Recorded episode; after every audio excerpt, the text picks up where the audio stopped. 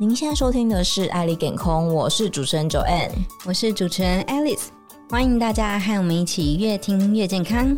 如果您喜欢今天内容的话呢，请记得给我们五颗星的评价，并且留言加分享。如果您习惯使用 YouTube，也可以到我们的 YouTube 频道收听今天的节目内容哦。Hello Alice。嗨，我们今天要一样是我们的四季养生系列啦！哇，这个系列真的是超棒的！接下来要到了冬天了，没错，所以我们先邀请我们的台塑生医 I 健康管理中心的乔圣林乔医师。两位主持人好，乔医师好。现在进入冬天，我们气温比较低。那血管收缩容易引引发一些心血管的疾病。那想要请问一下乔医师，在我们冬天有没有什么养生法宝重点呢？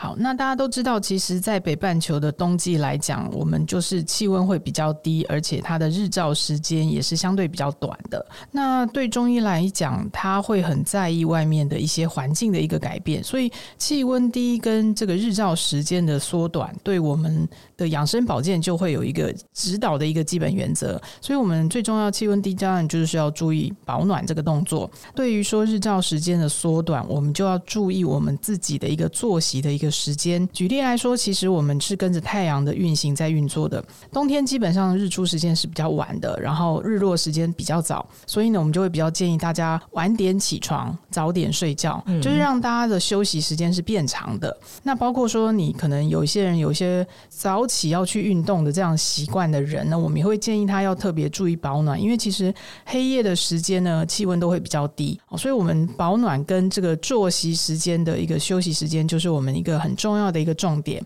那刚刚爱丽丝有提到说，有关于说心血管的疾病，那为什么会在这个冬天会好发呢？其实也是跟这个气温低有很大的关联哦。我们的血管呢，它其实是应该要有很有弹性的，但是呢，如果说年纪增加，或者是它有一些高血脂的问题，导致我们的一个动脉硬化，这个时候呢，我们的血管就会开始比较脆弱。如果呢，天气一冷，血管一收缩，血压上升的时候，它就很有可能会产生一个破裂啊，或甚至有一些阻塞的一个状况。所以我们特别会注意说，像脑中风、心肌梗塞这样的一个意外事件，会特别容易在冬天会容易发生。所以我们在心血管的保健上面，其实就要很留意这个保暖的动作。那当然，在另外其他的一些疾病来讲，我们就会注意到说，冬天也有很多人其实因为想要吃补益。或者是吃一些麻辣锅这种比较辛辣的东西，也容易导致肠胃道的一个。不舒服的症状，举例来讲，它可能会有一些消化性溃疡，甚至会有一些的肠胃道出血这样的状况都会出现哦。那或甚至因为它吃的比较油腻，会有一些胆囊发炎的这些状况都会在冬天反而容易出现哦。那其他方面的话，当然就还包括说呼吸道的一些疾病，像有些人有气喘，或者是他有一些鼻子过敏的人，其实冬天的这个低温哦，都也会很容易引发他们的个症状哦。所以其实对冬天来讲，我们几乎所有身体上。上面有一些慢性疾病的人都要很小心哦，不是只有这个心血管。事实上，我想只要你曾经有一些慢性疾病，你就会知道说冬天都要非常小心，不然的话，不管血管、血压，甚至我们讲有些人有痛风的问题，因为吃的太多了，它其实都会跟着发作起来。这个是我们冬天养生很重要的一个基本原则，就是你可以吃补，但是要依照自己的体质状况来做一个进补的一个调整啊，也不要别人吃你就跟着吃，那这样有时候反而会造成身体的一个负担。哎，乔医师想请问，因为网络上讲到冬天呢、就会特别提到说，哎，要养肾。那为什么冬天要养肾呢？因为好像刚刚提到的一些器官好像比较不一样。好的，那其实呢，中医都有讲五脏六腑这样的基本概念哦，它各自有对应的一个季节保养的一个器官。那比如说我们在讲春天就会讲肝脏啊，或者是呃夏天我们就会讲心脏等等的。那其实我们在冬天要保养的其实就是肾脏。那为什么这个冬天要特别保养肾脏呢？我们要先从我们在一年四季的一个农业，我们一定是春天就是播种嘛，然后夏天就让它生长，秋天就要收割了，然后冬天就要收藏起来。那我们人体也是这样子的一个方式，在冬天我们要把夏天这些播种下去的东西要在冬天好好的利用，因为有时候我们在冬天，以过去来讲，我们不是那么容易取得食物，因为有可能外面都冰天雪地，你也不容易取得食物，或者是你要耕种都不可能。所以呢，你就要在冬天的时候好好的修身养性。那修身养性呢，基本上在我们中医里面就是归在我们的这个脏腑里面，就是肾脏这个部分。所以我们常会讲说啊，那个肾脏的这个保养会在冬天特别的。重视原因，其实因为我们讲说肾脏是先天之本，那你把你自己的身体的本顾好了，你来年就会有，比如说隔年的春天或者是夏天，你就会有比较好的一个身体状况。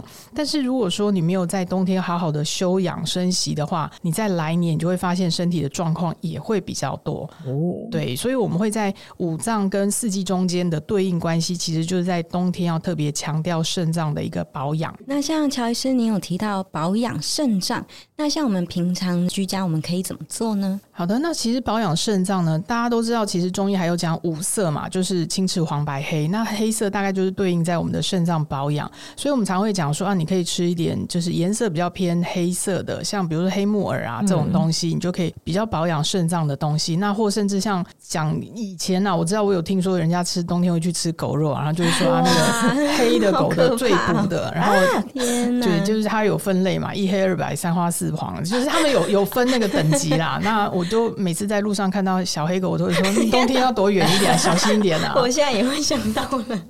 好，所以其实为什么大家会这样子讲，你就会知道说，哎、欸，其实中国人他会很讲究这个颜色，在进补啊，或者是说在不同的脏腑、不同的季节，它会有一个补养的一个功能哦。像比如说，当然我们不主张去吃什么狗肉了，但是你可以用黑豆，嗯，去吃一些黑豆的东西产品啊，黑木耳啊，这个就比较。相对比较简单，比较单纯一点啊，所以比较简单的一个养生方式也可以，像黑芝麻，你可以在这个时候，或甚至大家会在冬天吃紫米粥。哦，对，紫米粥它就是蛮适合在冬天吃，它就是一个比较温补的一个东西了。嗯那像紫菜、海带这种算吗？它它比较不算在里面，但是我觉得其实还是可以，因为它是如果说以我们的五七四味来讲，我们它是属于咸的味道，所以它确实是入肾啊，所以我觉得是可以的。那不过因为这些东西，其实我们都建议就是说均衡比较重要啊，你不要过度说我只在这个季节狂吃，那这样其实也是不太恰当的。是 是。那像冬天呢、容易受到风寒，头部、颈部啊、膝盖、肚脐。那像我们平常有什么样的保暖妙招吗？其实，因为我刚刚也有提到说，有些的人他会习惯要起来做运动。嗯嗯。那这个时候呢，其实我们就会建议你的穿搭，当然就是要是洋葱式的穿法，因为有可能你在运动的过程中就慢慢出汗了，那你要开始脱衣服。如果你的衣服不是洋葱式的，你就会发现哇，那个可能就会造成自己的困扰。所以我觉得，如果说在穿搭衣服上面，当然头部、颈部就是这些地方的保暖很重要。那但是其实我们在穿戴的时候也要注意，它是。一个有层次的，而不是全部通通好像只穿一件。嗯、像我个人就很不喜欢穿高领毛衣啊，因为其实以台湾来讲，因为早期比较少在放暖气。可是如果你有到国外去，比如说你去日本或者是在一些的欧美地区，他们会放暖气，你就知道你如果进去那个地方穿着高领毛衣，热死，应该会很崩溃这样子哦。所以我们是比较主张，就是说你是。一件一件加上去，而不是直接穿一件很厚的衣服在身上。因为其实现在台湾很多地方也开始有使用暖气了。嗯，那这样的方式的话，会让你自己是维持在一个比较舒适的一个环境，不会因为你穿的衣服在暖的环境，你马上就觉得很热。然后，但是你如果又有需要走到户外去，你马上又开始吹到冷风，这样其实反而更容易着凉。好，那像我们穿衣服使用洋葱式的穿法。那例如我们如果都是待在室内啊，在家里啊，如果还是觉得手脚冰冷，觉得还是寒的话，那我们有没有什么方法，像是穴道按摩啊，有没有什么可以让我们促进全身血液循环，或者是更暖和的方式呢？好，那其实呢，我觉得我常常会建议大家，如果说家里的环境适合的话，你可以也许用一个小水桶或者是脸盆比较深一点的，你就做泡脚的动作。其实我们的很多人他会跟我讲说，他晚上会脚冰到没有办法睡着。对，对，所以我会觉得说，其实。当然，脚是一个最末梢的一个地方了。那所以呢，让脚的循环改善这件事情是非常重要的。一个是可以让你整体身体就暖起来。那第二个，当然你会就会比较好睡觉。嗯。所以呢，除了你可以睡前穿袜子之外，我比较建议大家说，在你的。睡前或者是洗完澡后，你就是拿一个小水桶。不用太高啦，我觉得大概就是在脚踝以上左右就可以了。然后你就是泡脚。那如果你更讲究的话，你可以丢一些什么浴盐啊，或者是精油啊，倒一些像姜这种精油下去的话，其实效果也是非常的好。那所以我觉得说。穴位来讲，当然你脚部上面有很多的穴道，你可以去踩那个鹅卵石啊，但是毕竟还是比较痛嘛，太痛苦了。所以我就说，哎，那你干脆就泡个脚，你就会觉得又简单，然后又能够很快速的达到效果。这个是比任何穴位都有效的。了解。哎，乔医师想请问，因为网络上有的人会说，就是睡前再去洗澡，因为让你的这个体温升高会比较好入睡，这是真的吗？当然，就是说，如果你身上是暖暖的时候，一定是相对是比较放松的。我刚刚也前面有讲到嘛。你天气冷，你一定血管就收缩，整个人就是缩的像虾米一样，你就会比较不好睡，而且会感觉到很冷。但是呢，如果你泡了温泉或泡了热水澡之后，当然你的血管就慢慢松开来，你的肌肉放松，本来就睡得比较安稳。有些人不会每天洗啊，冬天有些老人家我也不建议他每天洗，皮肤会太干。那我就会建议他，要不然你用擦澡的，嗯，透过擦摩擦这样的动作，还是可以让皮肤有达到温度上升的一个作用，其实也是蛮好的一个方式啊。所以睡前稍微让自己的身体，或者是你真的也还是不想要脱掉衣服洗澡的话，那你就用拍打的，就是拍全身的这些地方，都让它血液循环就是能够更好一点的话，其实也会帮助你的睡眠。了解，那有没有什么部位是比较适合拍打它比较好？四肢基本上大概都没有什么问题啦。那当然就是说，像我们的腰背部，其实也还是可以轻轻的拍打，因为其实腰背部就是我们的这个肾啊这个地方比较在后面嘛，所以你如果说稍微让背后。做一些热敷或者是拍打，也还是可以达到这样的功效。那至于前面肚子的部分，那可能你用按摩的顺时钟的按摩方式就可以，也不用。如果你觉得哎这样吃的饱饱的不想按也没有关系，你就是肚子不要按没有关系，就是以四肢的拍打为主就好了。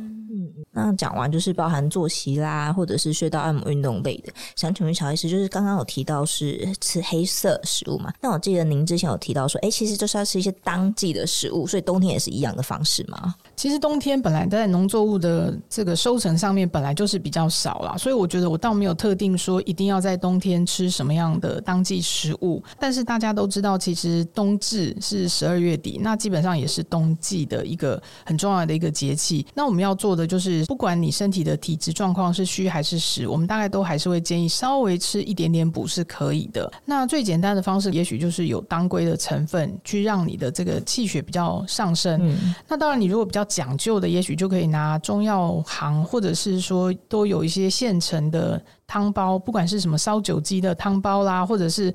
呃，十全大补汤之类的东西，其实都可以。嗯、那我在这边会提供给大家一个最简单的方式哦，就是你可以找桂圆，就是龙眼干，嗯、然后你去冲那个红枣，哦，就这样子就好了。你也不用太复杂。那这两个东西都甜甜的，那、嗯、也不难喝。因为其实龙眼它本身也是属于颜色黑的东西啦，所以我会觉得说它也不是当家，其实是夏天的龙眼嘛。嗯、所以我觉得其实你就可以找龙眼干这样的东西，然后。加上红枣去冲茶就可以，是最简单的一个保养方式。那你如果真的很想吃一些中药的汤剂的话，也许你就去买四全大补汤来煮炖鸡啊，嗯、或者是炖什么牛尾巴什么都可以。哦，嗯。那像我们冬天很常会听到说，我来吃羊肉炉啊，来吃姜母鸭，那是说因为它们有药材的作用，在冬天吃是比较补，还是说其实也只是因为比较冷，所以我们要吃一点热热的东西？我想他们在煮这个姜母鸭，当然不是只有姜母，它事实上还有其他的中药材。那其实鸭子的属性本来是一个极寒的东西，是哦，鸭子很冷，那所以它为什么要用姜母？就是它要去中和掉它的寒性。嗯，那我觉得只是因为它是用炭火啊，或者是炉火去烤，就是去烹调出来，会让大家会觉得很温暖的感觉，有点像在吃火锅的概念啊。对，所以我觉得其实你不管你要吃什么胡椒虾啦，或者是。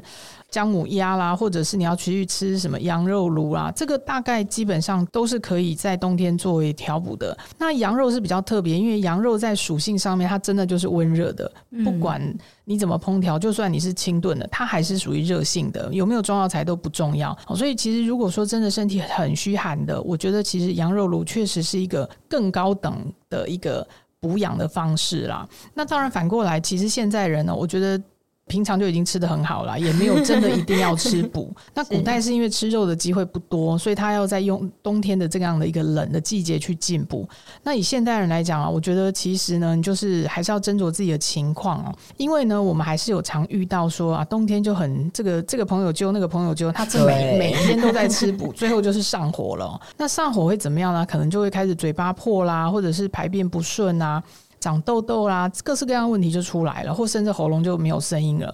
那这时候我会比较建议，就是说你自己要开始去找一些多喝水，或者是喝果汁，去把你的这个多余的身体燥热要把它降掉。除了说跟大家吃补之外，我还是会给大家解方啦。不要说好像我只叫你吃补，然后结果 就是火烧起来就不知道怎么办了哈。所以就是记得，如果说你真的又很贪吃，然后又吃过头的话，请你就是要多喝水或多吃一些水果，去把你身体这个多余的燥热去把它排掉。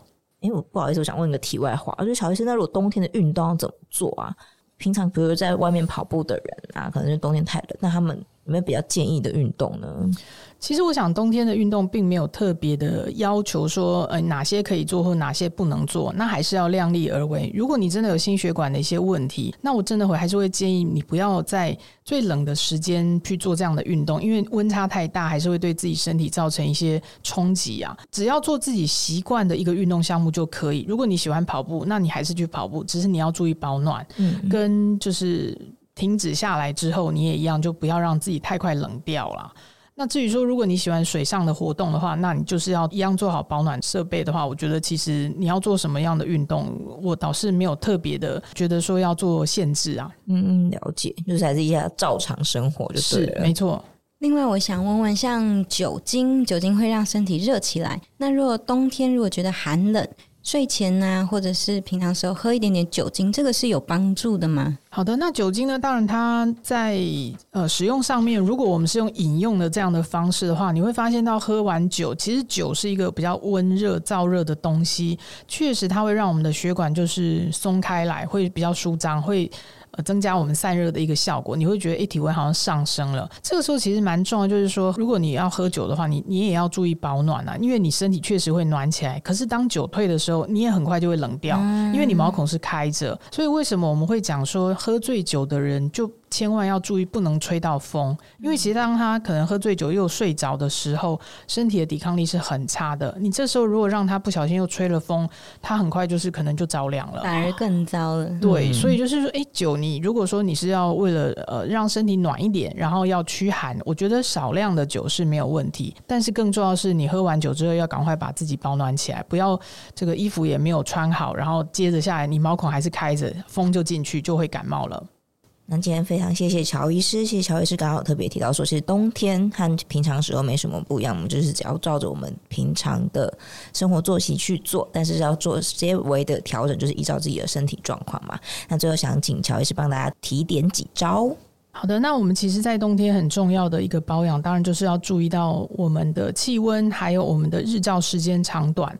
那就是要早点睡觉，然后晚点起床。那另外呢，就是要注意保暖的动作，尽量是一个洋葱式的一个穿着方式。那在饮食方面的话，我们会比较建议，就是说依照自己身体的体质需求跟状况来做适当的一个吃补的动作。那吃补呢，基本上我们都建议，就是说，可能像黑豆啦，或者是像桂圆这些东西比较偏黑色的，或甚至像黑芝麻哦。这些东西呢，就是可以吃的稍微多一点点，因为它对于我们在冬季养生上面是有一些帮助的。那另外呢，如果说你是一个容易手脚冰冷的人，我就会建议你，也许可以考虑用足浴的方式，让你的睡眠会更好。因为呢，其实透过足浴，脚上有很多的穴道，它可以把很多的毒素排掉之外，它也可以让我们的身体体温慢慢的上升上来。那当你身体的温暖起来的时候，你也会发现，诶，睡眠的状态也会比较好睡。好，所以这些大概就是我们平常在冬季养生的一些小撇步，来提供给大家。好，谢谢乔医师。那听众朋友们，如果有任何的问题，有想要了解的主题，或是要给我们的建议，都欢迎在评论里留言给我们，告诉我们您想说的话。今天节目就到这边啦，大家拜拜，拜拜。